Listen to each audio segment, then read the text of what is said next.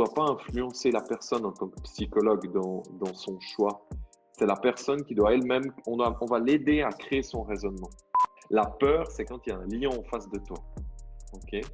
L'anxiété, c'est d'aller en forêt en, en pensant qu'il y aura un lion en face de toi. Trois mois, si tu n'as rien fait, c'est pas bon du tout. Trois mois, si tu es venu t'entraîner quatre, cinq fois par semaine, puis tu es dans une phase de maintien, c'est facilement jouable. Il y a des boxeurs, ils ont réussi leur ceinture sur la puissance. Il y a des boxeurs, ils ont réussi leur ceinture sur la vitesse. Il y a des boxeurs, ils ont réussi leur, leur euh, ceinture parce qu'ils avaient la mâchoire incassable. Donc, ils prenaient des coups et ils continuaient d'avancer. Euh, Mayweather, euh, pour te dire, je, je pense qu'il avait presque toutes les qualités.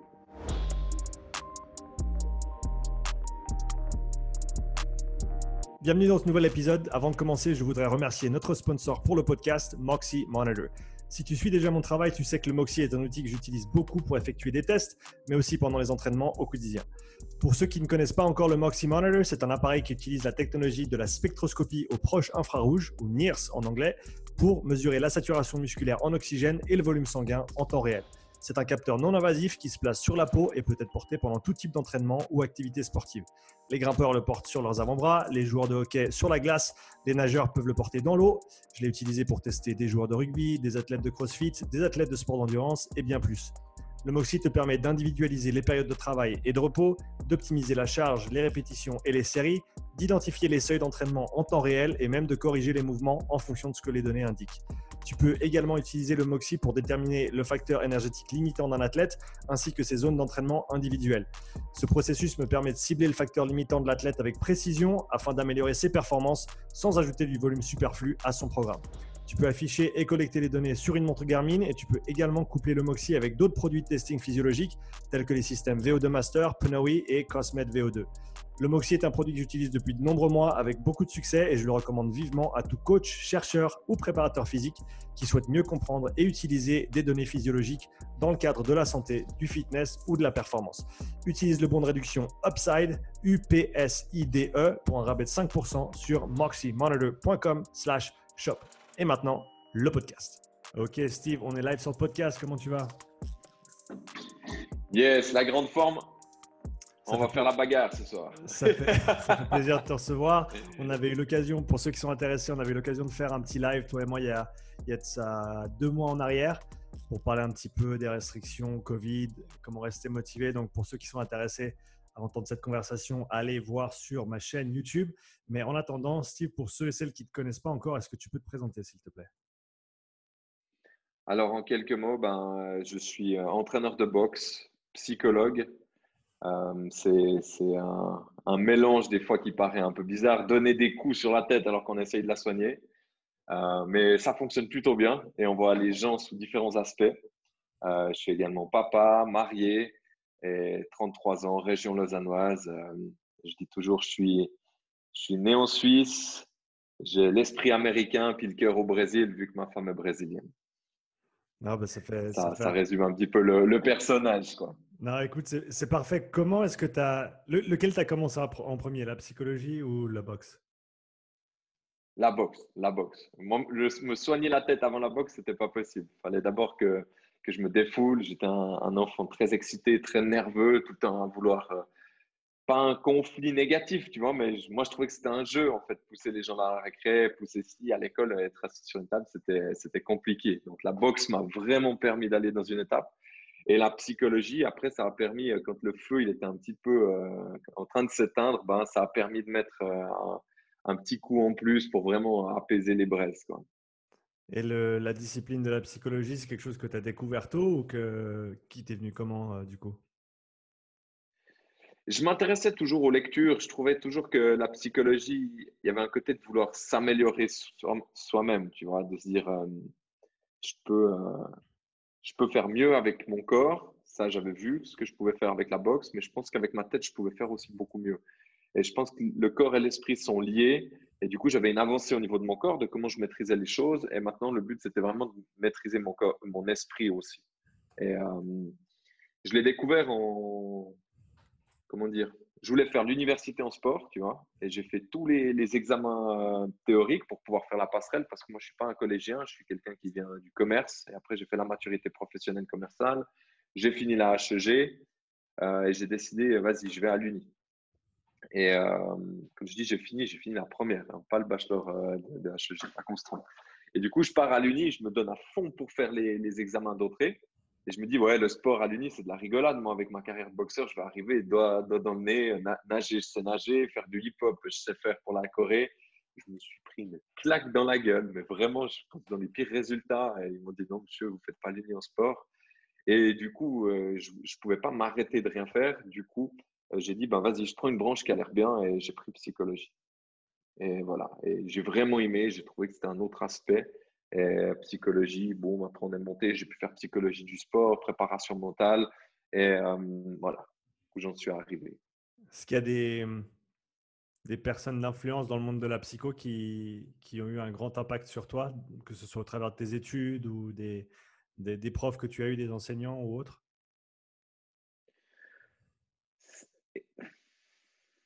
Moi, je crois Tony Robbins, j'ai beaucoup aimé. Il n'est pas psychologue, tu vois, mais lui, c'est un gars que j'ai bien aimé euh, dans sa façon de faire. C'est les premiers livres que j'ai lus, je pense, en, psychologie, en mindset, c'était Tony Robbins. Euh, après, des fois, la psychologie qu'on avait à l'université, elle était très scientifique.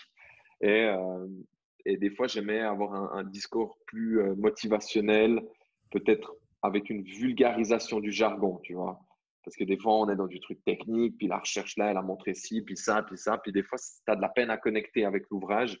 Et tout à coup, tu lis Tony Robbins, puis tu dis Ah ouais, mais en fait, c'était ça qu'ils m'ont expliqué. Est-ce que tu peux expliquer la, discipline de la psychologie? À quoi ça sert? Qu'est-ce que c'est? Qu'est-ce qu'on peut en faire? Qu'est-ce qu'on peut en tirer? Parce que je me, souviens, c'est plus du tout le cas, mais je me souviens quand moi j'étais jeune, si on me disait que ah, un tel allait chez le psychologue, pour moi, il était, il était un petit peu timbré. Il y avait quelque chose qui, qui clochait un petit peu là-haut. Euh, c'est pas du tout la perspective que j'en ai maintenant, mais donc pour ceux qui peut-être pensent euh, de cette manière ou, autrement, euh, comment est-ce que tu décrirais la discipline? Ben, c'est marrant ce que tu dis parce que moi, vu que j'étais turbulent à l'école, ils me disaient Ouais, il faut que tu ailles voir un psychologue, il faut que tu ailles voir ci. Et puis c'était la honte parce que pour moi, j'étais un taré, j'étais le taré de l'école, tu vois, qui devait aller voir le psychologue parce qu'il était turbulent. Et même, moi, j'ai je suis pas entré. Je me souviens que ma mère était entrée dans le bureau du psychologue et moi, je suis resté dehors. Et je disais, non, non, non, non, moi, je vais pas parce que je ne suis pas fou. Et c'est vrai que malheureusement, bah alors quand tu es enfant, tu as le droit, tu as, une façon de concevoir le monde qui est différente de quand tu as 30 ans, comme tu le dis maintenant. Et euh, il faut savoir que le psychologue, c'est pas forcément quand tu es malade qu'il faut y aller. Euh, je trouverais même qu'il faudrait y aller aux États-Unis. en, chaque personne à son psy, à son coach, à sa personne qui, va pouvoir aller parler durant la semaine. Et c'est des fois juste pour euh, le choix d'une voiture. Tu t'hésites, ouais, là je suis un petit peu dans une situation. Ma femme me dit de prendre euh, une, euh, une Golf 5. ma mère me dit de prendre ça. Moi je suis au milieu de tout ça, je suis perdu. Limite, bah, appelle ton psy, quoi. J'irai là-dessus. Pour déjà calmer le truc du, du côté malade. Et après, écoute, c'est surtout avoir quelqu'un de neutre qui va être à ton écoute pour pour t'ouvrir tes propres portes. Tu vois, parce qu'on ne doit pas influencer la personne en tant que psychologue dans, dans son choix. C'est la personne qui doit elle-même, on, on va l'aider à créer son raisonnement. Je dirais que c'est ça. Et la solution va émerger de la personne. Sinon, c'est de la manipulation. Est-ce que ça, c'est un, un, souci au niveau professionnel qui, euh, dont, il faut se soucier, entre guillemets, le, fait de, Parce que c'est vrai que c'est, un cadre où tu dois, pour, pour en tirer le plus possible, j'en, ai fait l'expérience plusieurs fois et j'ai vraiment, vraiment adoré, euh, c'est, un, contexte dans lequel tu dois être très, très vulnérable. Tu dois être ouvert, tu dois vraiment partager ton point de vue, ce que tu penses, pour que euh, le ou la psy puisse, comme tu as dit, t'orienter ou mettre en avant peut-être des, des suites de raisonnement que toi, que toi tu as raté simplement parce qu'on a tous nos biais, on a mmh tous la façon dont on pense. mais ça, ça, demande quand même une certaine vulnérabilité, une certaine ouverture qui en soi est des fois assez difficile. Je pense, de, je, serais intéressant d'entendre ton expérience là-dessus, mais ça prend combien de séances avant qu'une personne soit vraiment à l'aise avec l'idée d'être de, ouverte, de partager, de, s'ouvrir et, et d'être encore une fois, pour pouvoir bénéficier de, de, ce que toi, tu vas pouvoir apporter en tant que psychologue Alors, ce, ce, cet, objet-là qu'on va parler, ça s'appelle l'alliance thérapeutique. Et ça prend un petit moment justement pour qu'elle se crée, euh, qu'il y ait une confiance qui s'installe, tu vois, qu'il y, ait un moment où tu te sens à l'aise, parce que c'est vrai que euh, si tu arrivé quelque chose de lourd, tu vois, déjà le fait de, le partager, ben, ça peut, c'est s'ouvrir à la personne, tu vois. Euh, il y a différents cas de figure. Hein. Ça peut être un traumatisme, tu as vécu euh, quelque chose dans la rue qui était hyper violent, hyper sanglant, tu n'as pas envie d'en parler. Il y a des gens, au départ, ils nous parlent de certaines choses, puis tu sens qu'il y a une pièce du puzzle qui manque, mais tu vas pas forcer parce que la personne, c'est elle qui encore qui décide quand elle va le dire, tu vois. Toi, tu es à l'écoute. Comme ça, je dirais, trois, quatre séances en moyenne, ça pourrait prendre vraiment pour que la personne se sente à l'aise, tu vois. Et je pense que on, le voit aussi dans le domaine sportif, hein, quand on commence à coacher la personne, ben, entre la première séance et puis, et puis celle qu'on a par la suite, ben, c'est pas la même, euh, pas le même rapport, c'est pas la, même euh, relation en fait. Et, j'allais dire, je pense que toi, en tant que, ben, en tant que psychologue formé et en tant que coach, tu as, tu as ces, ces outils pour créer ce lien, tisser ce lien avec euh, ben, tes, patients d'un côté et, ensuite tes clients, tes élèves de l'autre aussi à la salle. Euh, je pense bien sûr il doit y avoir une, ligne à ne pas dépasser sur quelle pratique, quelle méthode tu peux employer, dans quel contexte. comment est-ce que tu fais la part des choses dans ce contexte-là? Alors, c'est vrai que j'ai deux casquettes, tu vois. Et par exemple, dans, dans, le sport, je suis beaucoup plus directif. Parce que là, le sport, c'est, si on parle de boxe, c'est vraiment une, pour moi, je le vois comme une science, tu vois. Et puis la science, après 15 euh, ans que je suis dedans, il n'y a pas mille et une façons de la pratiquer. Et puis tu, tu vois le sportif et tu dis, écoute, c'est comme ça, c'est comme ça, puis c'est pas comme ça, tu vois. Et puis là, tu es beaucoup plus directif. Dans la psychologie, malgré que la psychologie soit une science, la personne que tu as en face de toi, elle a, elle a sa propre science, tu vois, elle a son propre fonctionnement.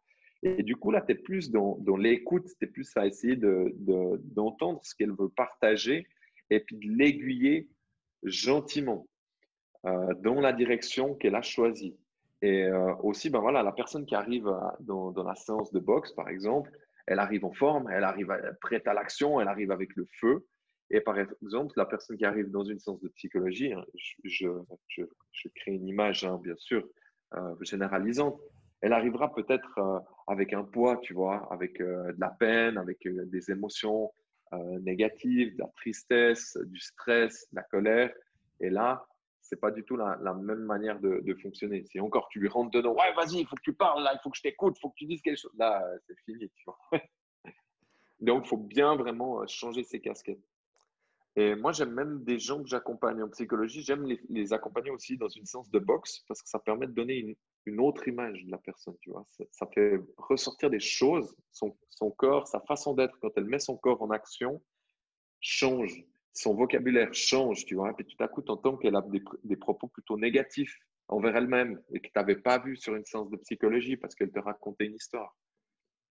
Est-ce que tu penses que ça, c'est une limitation du, du contexte dans lequel euh, les gens consultent de manière générale avec un ou une psy qui est un cadre qui est bah, très très unique avec ses propres contraintes, avec ses propres limitations, qui fait que comme tu le dis là, peut-être que tu n'as pas vraiment accès à, la personne en entier, ou en tout cas pas à toutes les facettes de cette personne-là?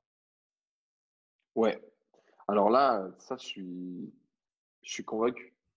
Et même, je vais te dire que là, maintenant, je suis en train de vraiment. Euh, ma première partie, c'était vraiment de développer tout, tout le contexte sportif. Et là, maintenant, je suis en train de développer tout le contexte psychologique. Ça, c'est vraiment mon, but pour 2021. Euh, Et en fait, je ne vais pas autoriser qu'on puisse être avec moi sans au moins pratiquer une fois du sport euh, dans, dans, la consultation, dans les séances qu'on va, qu'on va mener ensemble. Parce que justement, je ne veux pas que cette limite-là, eh bien, je la, je la vive dans ce que j'essaie de pratiquer avec, euh, avec mes clients. C'est intéressant comme, comme façon de mettre en lien tes deux, tes deux passions pour, pour euh, faire la transition un petit peu vers le, vers le sport, euh, quel principe de psychologie est-ce que tu, tu vois euh, applicable au sport, à la préparation mentale de manière générale? Des choses que tu aurais appris en tant que psychologue qui peuvent être mis au service d'un élève, d'un athlète, de quelqu'un qui, qui veut s'améliorer dans un contexte sportif? Il y, en a, il y en a énormément. je pense vraiment que toute la recherche scientifique sur le sport, sur la psychologie du sport depuis 1980, elle est énorme. Euh, moi, j'aime bien le locus of control, qui est la manière dont la personne va contrôler son environnement. Et euh, les personnes qui contrôlent l'environnement, euh, il est plutôt interne ou externe. Et puis, c'est par exemple, quand tu as un échec, est-ce que tu vas plutôt dire, ouais, mais l'échec, c'était de la faute de l'arbitre, ou l'échec, c'était ma faute parce que dans cette situation, euh, j'ai pas agi de la manière dont j'aurais pu agir. Tu vois. Et par exemple, là, c'est une des facettes qui est intéressante à travailler avec les athlètes. À savoir que ceux qui ont un locus of control interne ont un pourcentage de réussite plus élevé. Et ça, tu le retrouves aussi euh, dans la psychologie. Hein, parce que si la personne tout le temps dit Ouais, mais c'est de la faute à mes parents, c'est de la faute à mon éducation, c'est de la faute à l'école si j'en suis là, ben, en fait, ça veut dire qu'elle n'est pas sous le contrôle des événements qui se produisent dans sa vie. Et euh, ça, c'est quelque chose qu'il faut vraiment pouvoir travailler à se dire non, mais en fait, c'est toi qui as ta part de contrôle. Et donc, tu as ta responsabilité tu as ton contrôle, tu peux donc actionner quelque chose pour changer euh, ton environnement, changer ta vie. Pour quelqu'un qui est très ancré dans cette façon de voir le monde, sans, jouer les psychologues, sans, l'être pour nous qui, ne sommes pas psychologues, comment est-ce qu'on peut aider ces, ces gens à, reprendre le contrôle, prendre responsabilité de, leur vie, de leurs actions, et, au final pour en tirer beaucoup plus que s'ils sont juste là, euh, à, la, merci du monde ou, victimes de, toutes les mmh. choses qui se passent au quotidien. Alors je pense que dans le discours déjà, on va réussir à travailler avec la personne. Si déjà bah, tu, tu lui montres ce que toi tu as vu en tant qu'observateur, en lui disant mais écoute, regarde dans cette situation, toi tu dis que c'est le coach, mais en fait moi j'ai vu que c'était, c'était, enfin c'était plutôt toi, là, dans cette situation, qui a, qui a réagi, effectivement, euh, je pense que c'est déjà une bonne chose. Euh, la vidéo, par exemple, de filmer ce qui se passe dans un sparring, dans un combat, dans un match, pour que la personne puisse après elle-même se regarder, puis en fait dire Ah ouais, non, en fait, là, c'était mon erreur. Effectivement, la faute de l'arbitrage, j'y ai cru, mais non, c'était moi. Donc, ça, c'est aussi un super bon outil. Euh, rien que de lui expliquer la théorie, quoi, le locus of control, ben voilà, sache qu'il y a le locus of control, ça fait partie d'une des facettes de la personnalité, et sache que ben, ça fonctionne de cette manière. Et toi, est-ce que tu sens que tu es plutôt externe ou interne? Et tout de suite, la personne, ah, je suis externe et tout, c'est souvent comme ça. Ok. Est-ce que tu sais que les personnes qui ont de la réussite sont plutôt déjà internes? Et là, ils vont dire, ah ouais, ok, pourquoi donc? Et puis là, tu lui expliques le contrôle de la façon dont la personne va avoir un contrôle sur l'environnement est beaucoup plus positif, ce qui va pouvoir en tirer des actions euh, qui sont les siennes et qu'il n'est pas en réaction par rapport à l'environnement.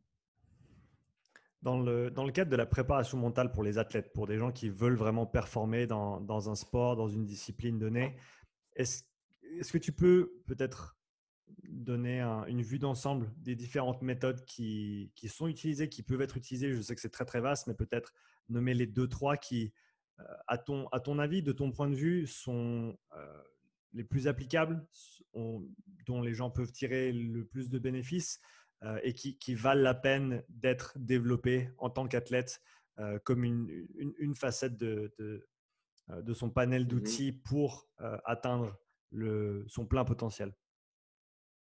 Alors, quelque chose qui m'intéresse énormément, c'est les pensées en fait. Et puis, quelle est la pensée de l'athlète qu'il a à l'heure actuelle, tu vois? Et puis, souvent la pensée et l'émotion sont liées.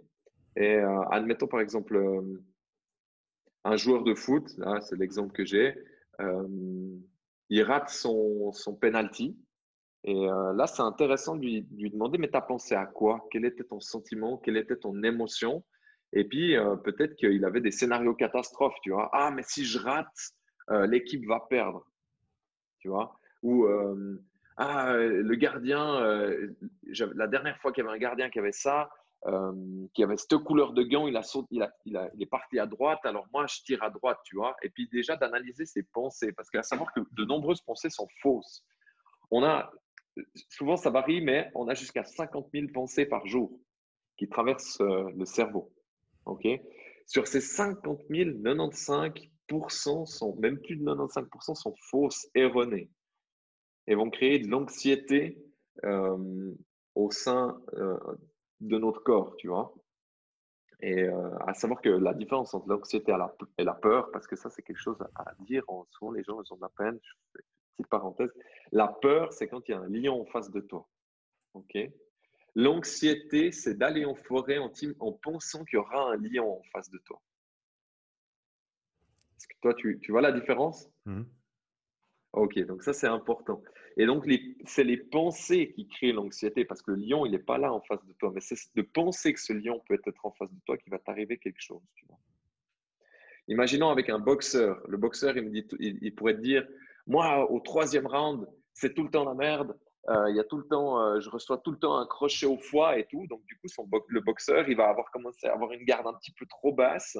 Et puis, toi, si tu lui demandes pas qu'est-ce que c'est la pensée qui lui a traversé l'esprit, ben, il va pas forcément te la partager, il va, il va dire que c'est anodin. Mais cette pensée de dire, moi, au troisième, je me prends toujours un coup au foie, eh ben, il va commencer à construire quelque chose. Il va construire sa stratégie de match par rapport à cette pensée qu'il a eue. Et c'est pour ça que moi, en tant que coach, j'irais vraiment de décrypter ces pensées que les athlètes ils ont euh, au fil de leur compétition, au fil de leur match, au fil de leurs entraînements et est-ce qu'avec certaines pratiques, on peut... Quel est l'objectif? Est-ce qu'on veut contrôler ses pensées?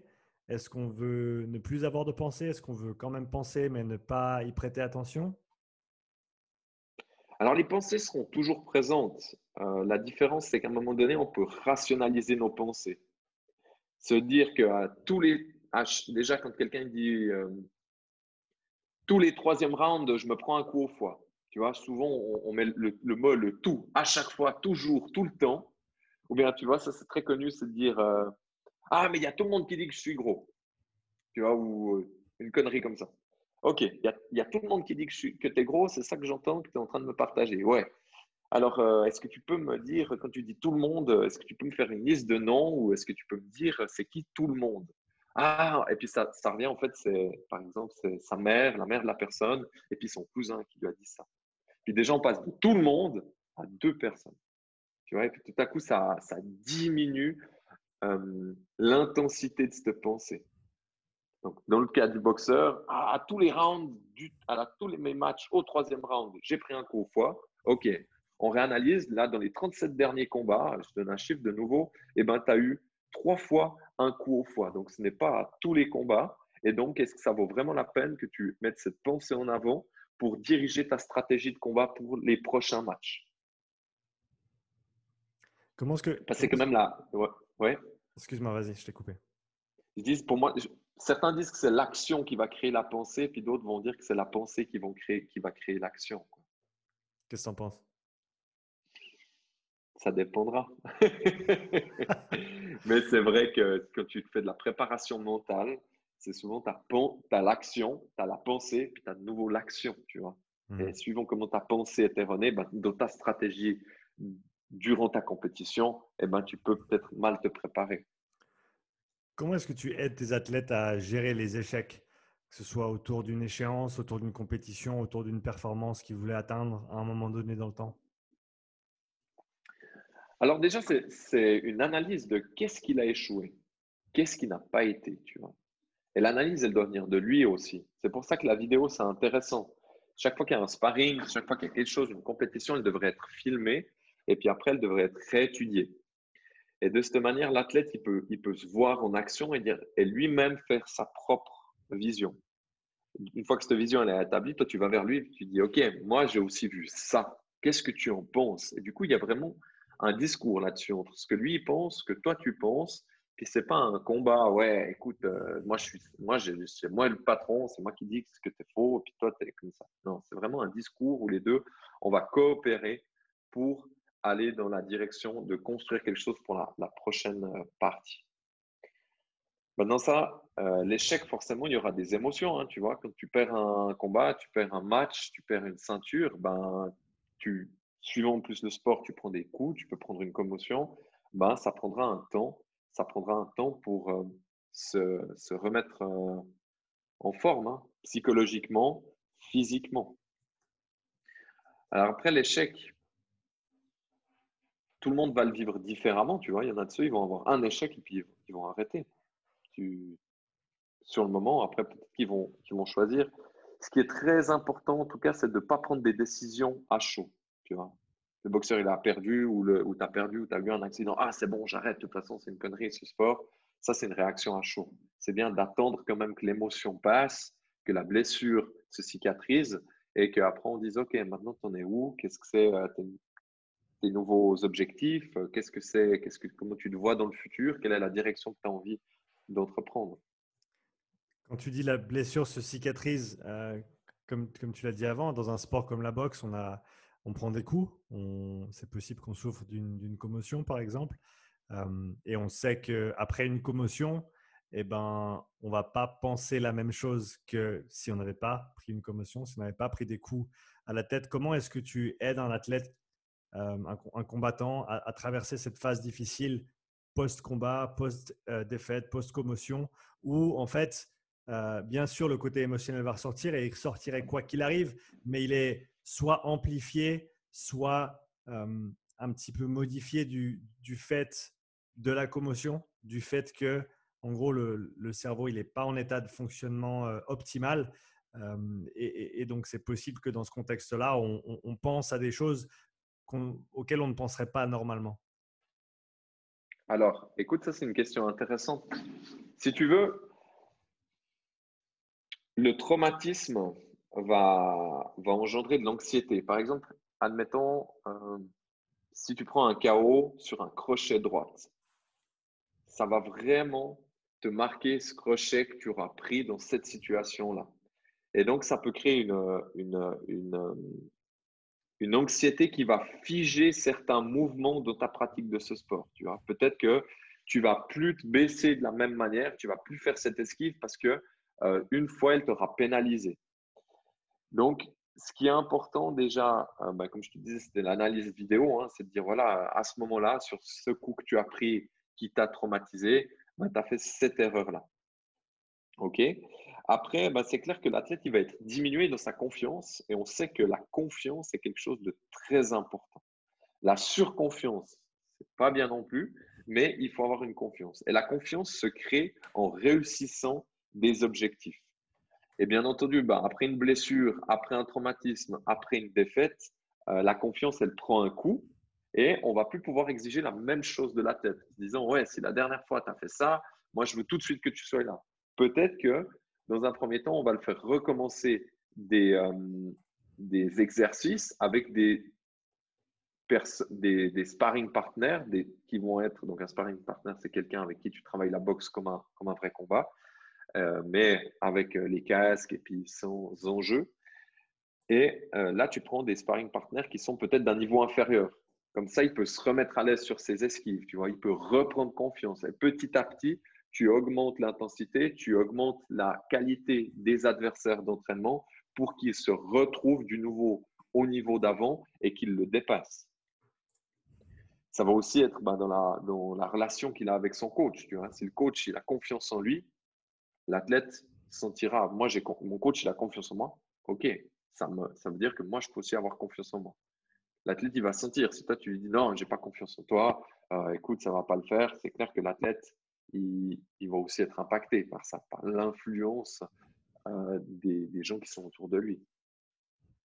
On a, on a parlé de beaucoup d'éléments qu'on peut contrôler très, très souvent en tout cas dans la façon dont on réagit aux choses. Maintenant, si on parle de, ben, on prend l'exemple de la situation actuelle, on, avait bien développé ça quand on avait fait le live, toi et moi, mais pour, pour retourner un petit peu dans ce contexte-là, comment est-ce que tu aides quelqu'un à, garder la flamme, à rester motivé quand on n'a pas d'échéance, quand on n'a pas de calendrier, quand on n'a pas de combat, quand on ne sait pas ce qui va se passer, sur quoi on se concentre pour continuer à avancer, continuer à progresser et pas être euh, en gros euh, perdu au milieu de nulle part dans sa tête du, fait qu'on n'a pas nécessairement ces repères externes pour cadrer notre préparation, nos entraînements, notre focus, etc. Alors écoute, euh, c'est vrai que je ne peux pas te le cacher que cette situation, de toute façon, la performance, euh, la motivation a, été impactée hein, par le Covid et ça, que, tu sois travailleur, que tu sois, euh, que tu sois coach, que tu sois athlète, ça nous a tous impactés. Euh, je pense que ce qui était déjà important, c'était de se dire, euh, ce sport, on le fait par plaisir. Et même s'il n'y a pas de compétition, on doit être heureux d'aller à la salle et puis de, pratiquer euh, ce sport. Ça, pour moi, c'était important. La priorité, c'était peut-être pas que les athlètes soient sur une montée de performance, mais que déjà, ils continuent d'aimer à pratiquer ce sport. Sans, et puis les exigences, euh, elles, elles, étaient plus, plus autant élevé qu'avant, tu vois, en disant, bah écoute, venez, même si tu arrives en retard, on va pas se fâcher, tu es arrivé en retard, on va pas te rajouter une pression supplémentaire parce que malheureusement, il y a eu un bouchon sur la route, tu vois. Déjà, c'était de dire, OK, on, calme le jeu un petit peu, ça n'a rien de voir. On voit les gens, ils étaient tous un petit peu tendus. Donc, nous, notre rôle, c'était plutôt, OK, cool, on sait qu'il y a le Covid, c'est déjà pénible, tu es déjà venu à la salle, tu as déjà réussi quelque chose. Ensuite, c'était de continuer à dire, bah, écoute, euh, la compétition, on ne sait pas quand elle va commencer.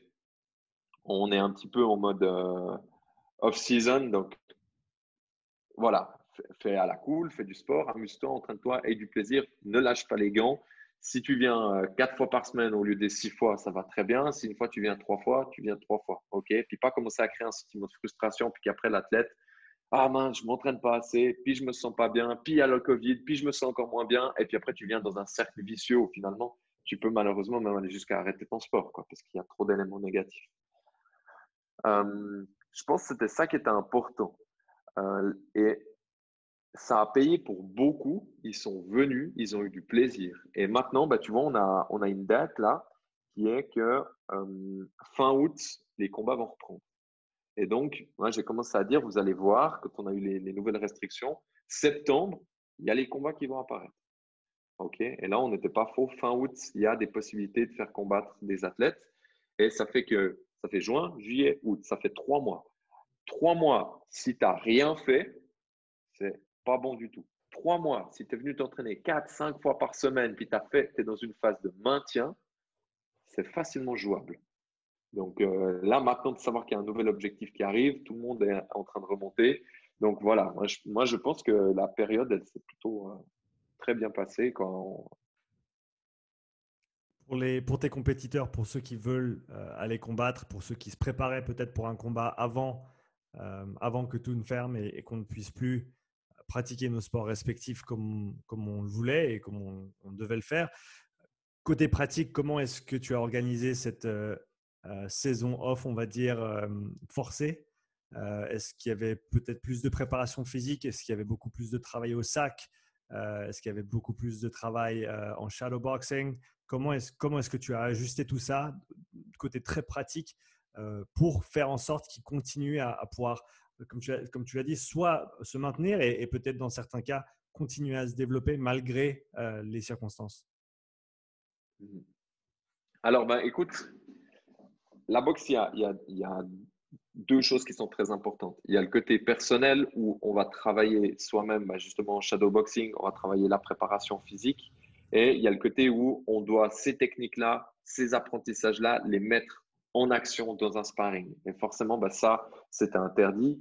Euh, donc, on a mis, tu vois, il y a, deux, choses fortes. Et puis, maintenant, il y en a une qui a un petit peu augmenté, puis l'autre qui a diminué. Tu vois, pendant quelques temps, c'était cette pratique personnelle. Alors, ça se passait bien entendu en extérieur dans cette première période. Alors là, on sortait tout le matos qu'on pouvait, on travaillait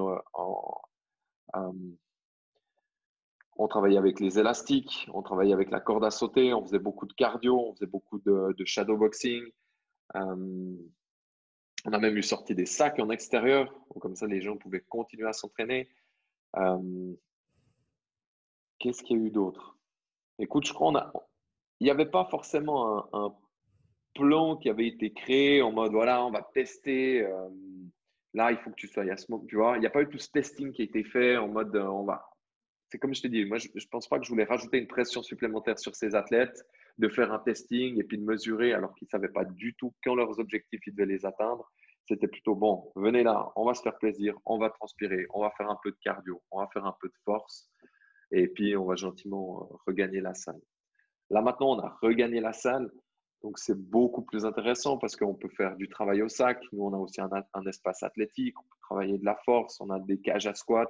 Donc là, on recommence à avoir un plan d'action qui est, plus intelligent. de manière générale, si on peut parler maintenant de préparation physique pour les sports de combat, comment est-ce que toi, tu, vu que tu, fais les deux, tu portes ces deux casquettes-là aussi au sein de ton club, comment est-ce que tu organises une préparation physique pour un sport de combat Et est-ce que selon le sport, tu vas avoir des approches très, très différentes ou est-ce que ça reste général dans la nature de la chose?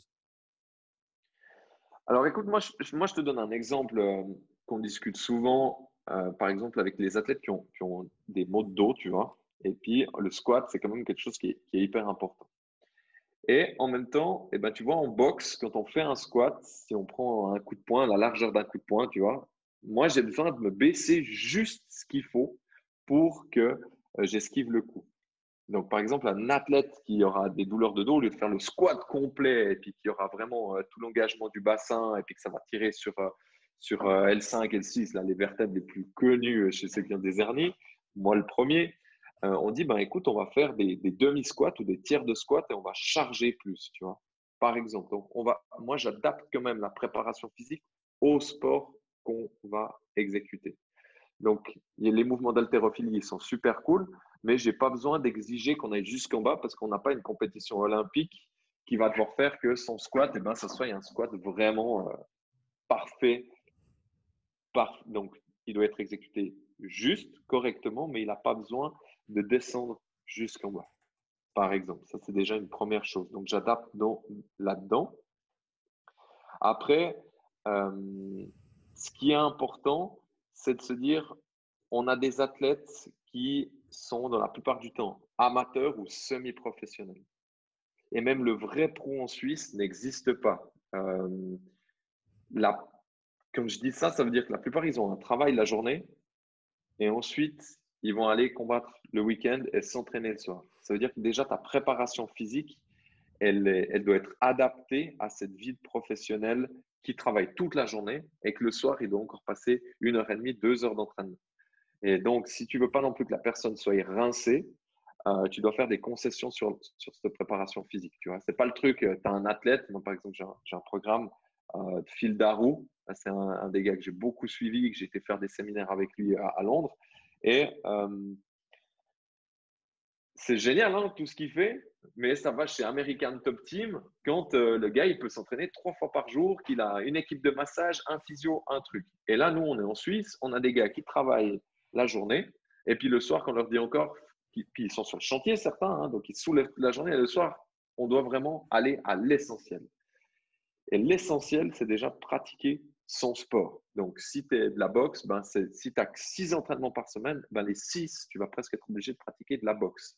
Si euh, et après, si tu peux t'allouer deux, trois périodes de préparation physique, alors là, tu vas te les allouer. Mais pour moi, la personne, elle ne peut pas faire moins de cinq à six entraînements spécifiques dans son sport. Et là, il y a déjà beaucoup à faire. Si on, tu parlais un petit peu de, récupération, euh, quelle modalité de récupération est-ce que tu, ou quelle pratique quotidienne est-ce que tu recommandes à tes athlètes dans ce cadre-là? Alors moi, c'est beaucoup le, stretching. Donc ça, je trouve que c'est le minimum à faire. Après, euh, à tous, je leur dis, moi, je ne suis pas physio. Je veux bien vous, faire un, massage si tu as une douleur. Tu vois, maintenant, on doit, avant, que le boxeur il rentre sur, sur le ring, ben, on va le masser, on va s'en occuper. Et moi, je leur dis vraiment, allez prendre un physio auxiliaire. Prenez un physiothérapeute, on a des contacts, essayez d'aller une fois par semaine au moins, essayer de, faire euh, un petit check-up, de faire un massage, de peut-être réaligner la colonne vertébrale suivant le mouvement que tu as. Tu vois, tu te retrouves, tu as, deux, trois trucs qui peuvent un petit peu, euh, peu bugger. Récupération, c'est aussi à travers l'alimentation, c'est important. Leur dire, ben voilà, il y a des compléments qui ont un impact sur votre performance, qui ont un impact sur votre sommeil. Prenez-les euh, mais après, euh, certains, ben, ça leur parle, d'autres, ça leur parle moins, qu'on ne peut pas, pas les forcer. Ils ne sont pas sous contrat, tu vois, c'est pas, c'est différent.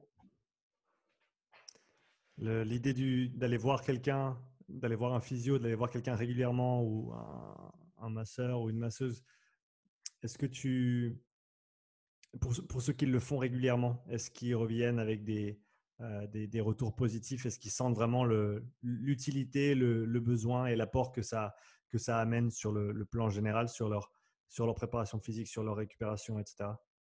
Ouais, clairement.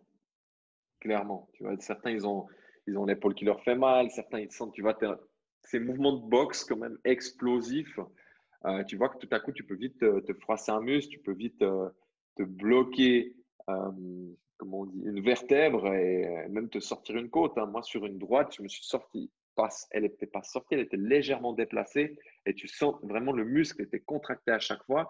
Et donc, ça permet euh, vraiment de, Enfin, toi-même, tu ne peux pas te la débloquer. je veux dire, tu as besoin d'une aide externe à un moment. Et euh, c'est important aussi de la prendre avant que la blessure arrive. Tu vois. Des fois, tu tires, tu tires, tu tires, tu dis ouais, mais c'est bon, ça va passer, ça va passer. Et puis, en fait, si tu avais été euh, deux, trois fois chez le physio, il aurait pu justement s'occuper de toi et éviter que tu aies cette blessure qui arrive. Tu as parlé des entraînements de boxe et, de la fréquence qui est nécessaire pour vraiment développer les, compétences qui vont te permettre de, si pas exceller, au moins réussir dans le sport en tant que, combattant. Euh, est-ce que je peux parler un petit peu du, du, contenu des séances de boxe? À quoi ça ressemble une séance de boxe? À quoi ressemblent les six séances dans la semaine? Quel type d'exercices sont faits? Est-ce que ça change beaucoup d'un combattant à l'autre, etc. Alors, euh, les séances, écoute, les, outils, pour moi, les plus principaux, déjà, c'est la, corde à sauter. La corde à sauter, tu, fais tes, trois, trois rounds. On, travaille en termes de rounds. Donc, un round, c'est trois minutes. Après, certains décident de faire une minute de pause, certains 45 minutes, certains 40, euh, 45 euh, secondes et 30 secondes. OK Après, euh, la corde à sauter, moi, ce que j'aime beaucoup, c'est qu'on est dans un sport qui va demander tout à coup d'être sur un temps de pause, d'analyse et tout à coup sur un temps de rapidité, d'explosivité avec des mouvements euh, très rapides, explosifs, anaérobiques, où tout à coup on va, on va monter vraiment sur 5 secondes, on va brûler ses réserves d'ATP. Donc il faut, on ne peut pas s'entraîner tout le temps à un rythme euh, de tracteur 1, 2, 1, 2. Donc c'est bien qu'on utilise des fractionnés. Ça peut être des 5-5, ça peut être des 10-10, des 15-15, ou même des fois, je fais 5 secondes d'accélération, 20 secondes de pause. Donc, fractionner son rythme d'entraînement. Ça, c'est très, très important. Tu peux le fractionner à la corde, tu peux le fractionner au shadowboxing, tu peux le fractionner au sac. Concernant le sac, ce que moi j'aime beaucoup, c'est par exemple fractionner vitesse, mais aussi fractionner puissance pendant 10 secondes, mais t'envoies tout ce que tu peux, une série toute simple, gauche, gauche, droite, mais tu frappes, tu frappes, tu frappes vraiment jusqu'à ce que tu sentes que tes muscles soient, comment dire, euh, qu'on ait des courbatures le lendemain. Si tu as vraiment travaillé en force le soir, le lendemain, tu auras des courbatures qui seront au niveau de l'épaule, même au niveau des abdos, parce que tu auras l'enclenchement de la rotation au niveau abdominal du dos. Et là, c'est que pour moi, tu auras vraiment travaillé fort. Donc, c'est ce type d'entraînement en termes physiques hein, que, tu, fais.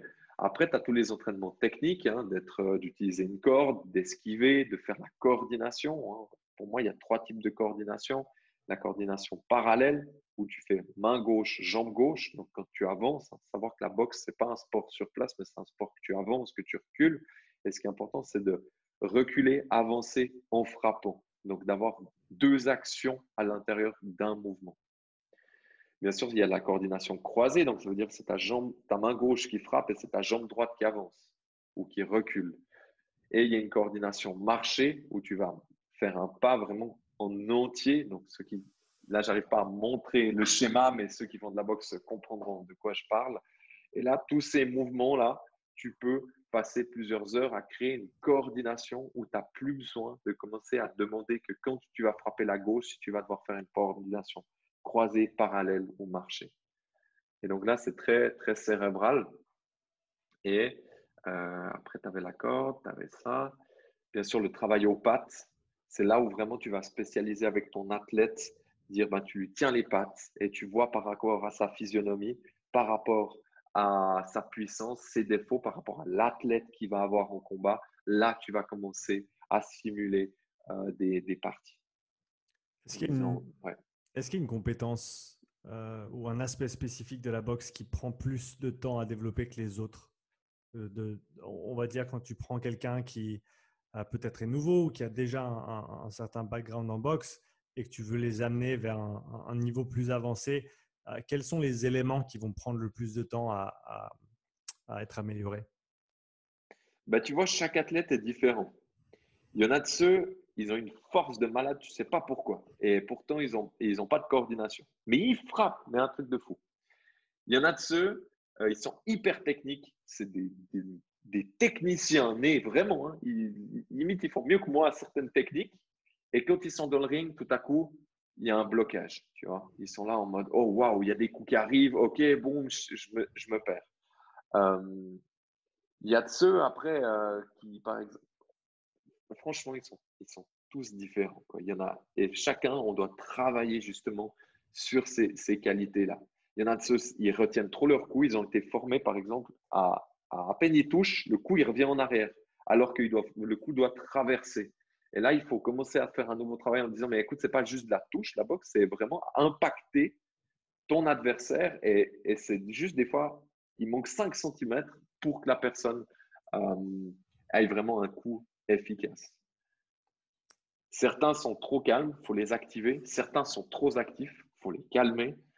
Euh, c'est hyper intéressant. Chaque individu est différent et puis il y a un travail vraiment spécifique à faire. Est-ce qu'il y a un de ces profils qui pour toi est le plus difficile peut-être à, développer?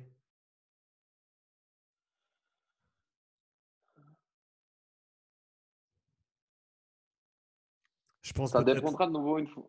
Ouais.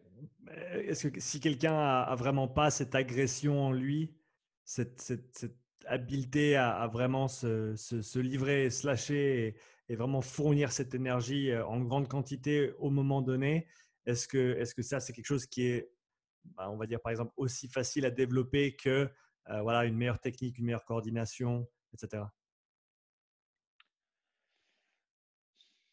Alors, pour faire un grand boxeur, je vais te répondre pour ça. Il faut qu'il ait une qualité extraordinaire pour faire un champion du monde, il faut qu'il ait toutes les qualités extraordinaires. Il y a des boxeurs, ils ont réussi leur ceinture sur la puissance. Il y a des boxeurs, ils ont réussi leur ceinture sur la vitesse. Il y a des boxeurs, ils ont réussi leur, leur euh, ceinture parce qu'ils avaient la mâchoire incassable. Donc, ils prenaient des coups et ils continuaient d'avancer. Euh, Mayweather, euh, pour te dire, je, pense qu'il avait presque toutes les qualités. Dire, il avait le cerveau, il avait vraiment l'intelligence de combat, il avait la technique, il avait l'endurance, il avait la volonté. Et ça a fait que c'était un, très, très grand champion. Euh, même euh, si, on veut, si on peut le critiquer, ne pas l'aimer, euh, voilà, il a vraiment prouvé plein de fois. maintenant, c'est Canelo qui est en train vraiment de, de, prendre une pente ascendante. c'est excellent. Par rapport à ton dernier truc, tu dis, il y a un truc qui est sûr, c'est que la personne qui n'aura pas ce feu d'aller au combat, qui tu peur, c'est normal. C'est normal d'avoir peur d'entrer sur un ring, c'est normal d'avoir une crainte, c'est normal d'avoir euh, quelque chose qui se passe. Quand tu vas, comme on a dit, hein, il y a le lion qui est en face de toi et il va falloir te confronter avec lui. Mais si tu ne te sens pas, puis que chaque fois tu as ça, peut-être que ce n'est pas le bon sport. Peut-être que c'est cool d'en faire, c'est cool de frapper dans du sac, c'est peut-être cool de faire un petit sparring de temps en temps, mais de faire un combat, il faut qu'il y ait quelque chose, une flamme fasse envie de monter sur le ring, qui te fasse envie d'avoir cette confrontation avec un adversaire. Euh, c'était quel boxeur? Il y avait un Brésilien qui disait, un gars du MMA, euh, j'ai plus le nom, et lui disait, moi j'aime me battre. Tu vois? Et je trouve que c'est, euh, ouais, il faut aimer se battre. Dans un sens, il faut aimer se battre, il faut aimer faire ça. Si on parle du sparring maintenant comme élément, euh, à mon avis, ben, fondamental quand on parle de compétition euh, ou de personnes qui veulent euh, faire des combats, comment est-ce que tu gères cet aspect-là en termes de, volume, de, fréquence Comment est-ce que tu gères les risques aussi qui sont liés à, ces, au sparring en lui-même en termes de potentiel de blessure, potentiel de l'impact que ça peut avoir sur le reste de l'entraînement mmh. Est-ce que tu peux parler un petit peu de cet aspect-là? Ouais. Pour moi, à chaque entraînement, il doit y avoir un mini sparring. Il doit y avoir un mini échange. Tu es, obligé. Quand, je fais la séance, généralement, je prends 30 minutes en tout cas euh, pour que la personne puisse échanger des coups. Et généralement, bien sûr, on leur dit euh, de ne pas se donner à, 100% les coups, que les frappes soient quand même retenues. Et on va par exemple demander, on va créer des, euh, des scénarios. Voilà, maintenant tu vas travailler que la main avant, que le jab. Euh, l'autre, il aura le droit qu'à un certain type d'esquive. On va essayer de créer des jeux qui vont les forcer à devoir utiliser des nouveaux outils. Un, il est dans les cordes. Il doit attendre que l'autre se passe quelque chose. Un, il n'a pas le droit d'attaquer avant une esquive. Tu vois Donc, il y a plein de scénarios que tu peux créer. Et ça, c'est tous les jours qu'il faut faire ça. Parce qu'il faut que l'œil, qu'il soit habitué, que vraiment le boxeur soit confronté continuellement à ces coups qui peuvent arriver dans ton visage pour qu'il ne perde pas l'habitude de, la boxe. Ce qui a d'ailleurs été un problème durant le Covid, où on voit euh, ben, que les athlètes, ils ont, ils ont perdu cette faculté-là de voir les coups. Elle revient euh, rapidement.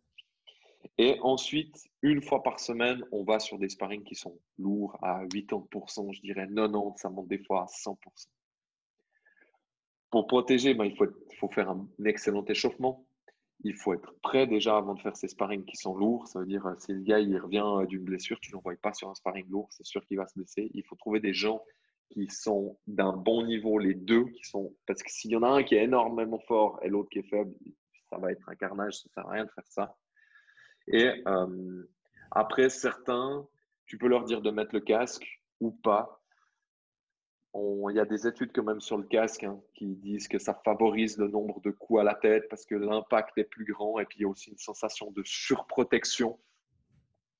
Donc il faut, il faut voir suivant le boxeur. C'est clair que s'il a un combat cinq jours plus tard, le casque c'est important parce que ça serait dommage pour une ouverture à la tête qu'il ne puisse pas combattre l'ouverture qui est problématique plus que la commotion en elle-même. Parce que finalement, moi, moi, entre casque ou pas casque, je trouve que les couilles ils font autant de, autant de, comment dire, de choc à la tête.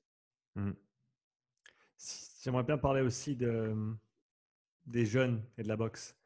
Je me rappelle euh, juste de tête comme ça, voir plusieurs émissions télé où on voit des, des coachs de boxe qui, euh, peut-être des anciens boxeurs et, ensuite coach qui vont dans des euh, peut-être dans des, quartiers qui, sont un petit peu plus défavorisés où il y a peut-être un petit peu plus de, de violence, des, jeunes qui ont peut-être moins de repères et qui arrivent à créer une communauté autour de ce sport, autour de la boxe, qui arrivent à canaliser cette énergie, chose qui pourrait à, première vue être presque contradictoire où on se dit ben on va aller encourager des jeunes qui peut-être ont déjà des tendances qui sont un petit peu violentes à pratiquer un sport de combat.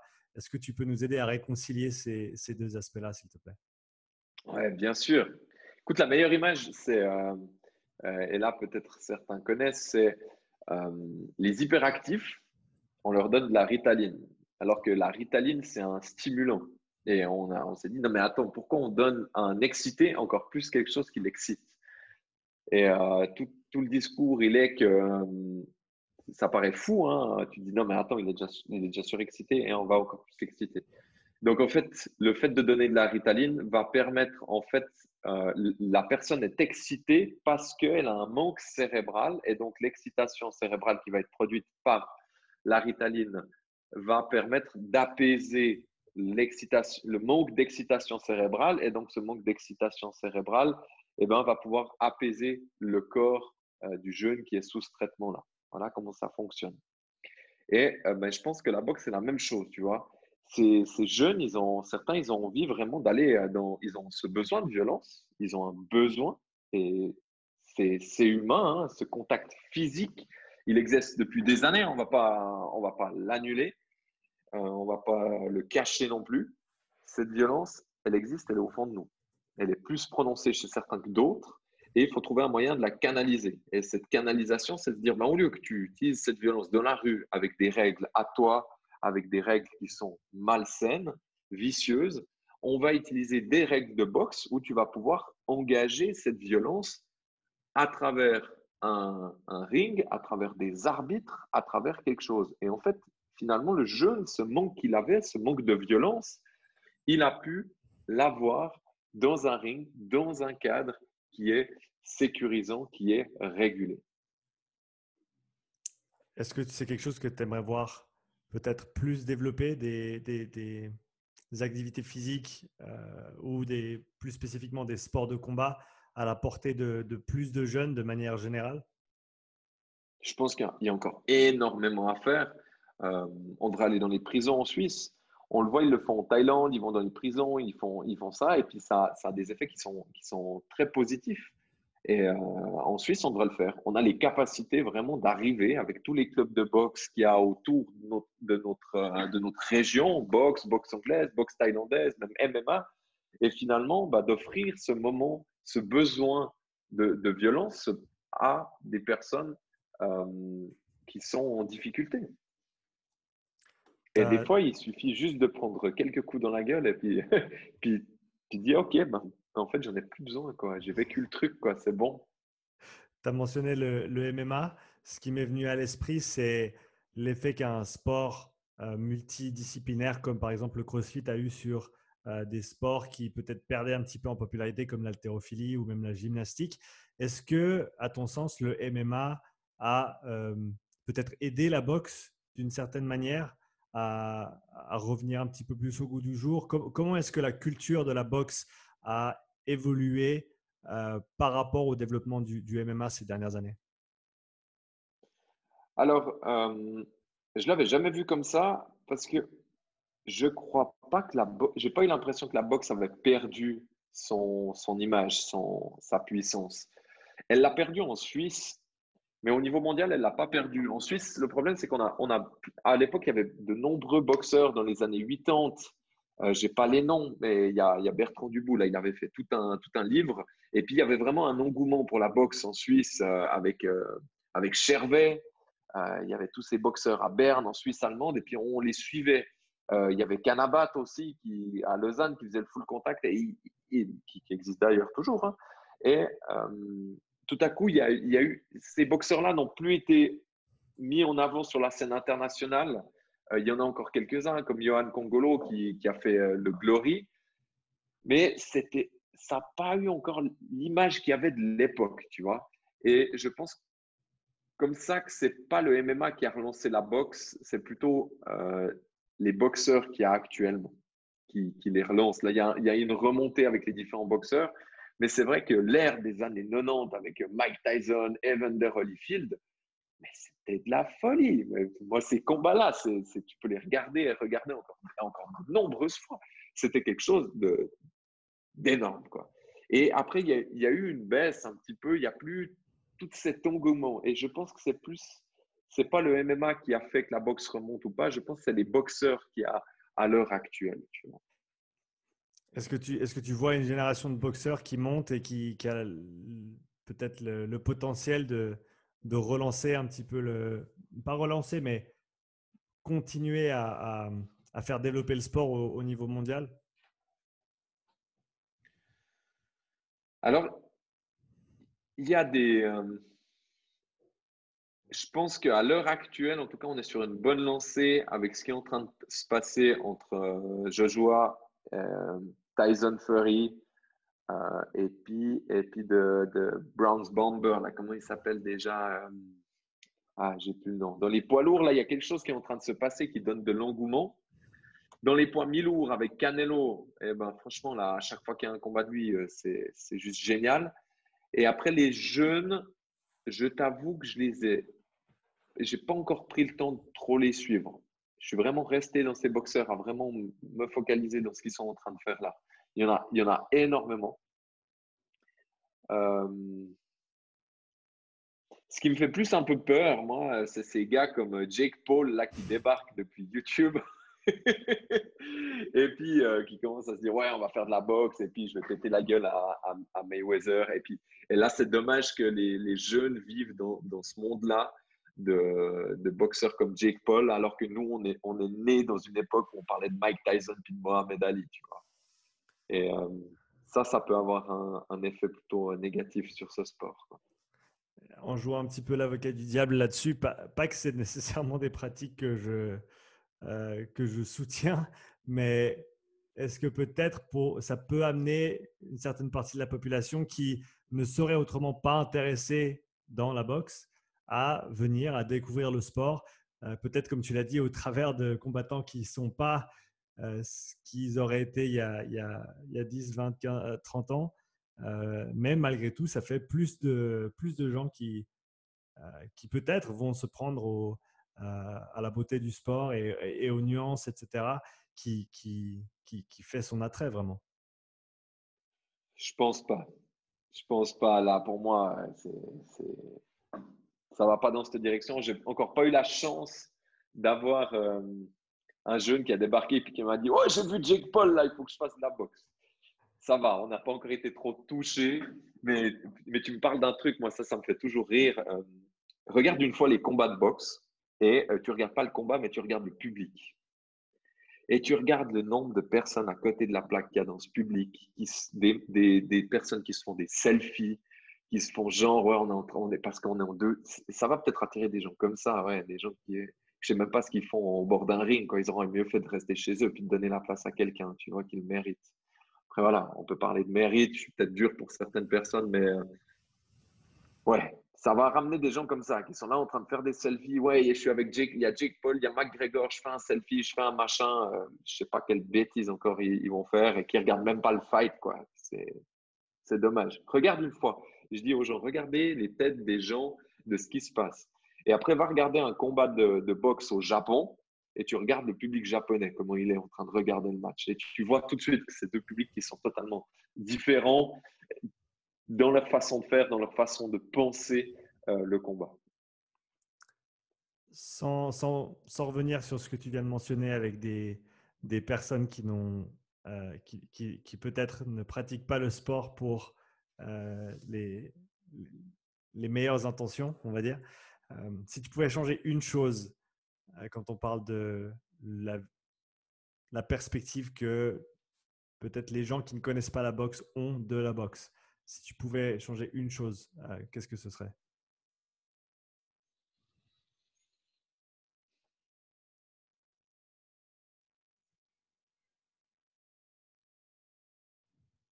Il y a une image des fois négative de la violence qui est véhiculée par ce sport. On dit c'est un sport violent, euh, on ne veut pas le faire. Il y a des parents, ils ne veulent pas inscrire leurs enfants à la boxe sous prétexte que c'est violent, sous prétexte qu'ils vont prendre des coups, qu'ils vont se faire mal. Et euh, en fait, euh,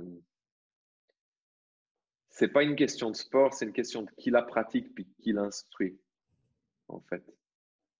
Et euh, on devrait des fois dépasser ce phénomène de la boxe, c'est dangereux, c'est un sport qui fait du mal, parce qu'au contraire, je pense que ça fait énormément de bien et euh, qu'il y a beaucoup de personnes qui, s'ils n'avaient pas eu la boxe, et eh ben, peut-être qu'ils auraient décompensé dans la rue d'autres manières. Quoi.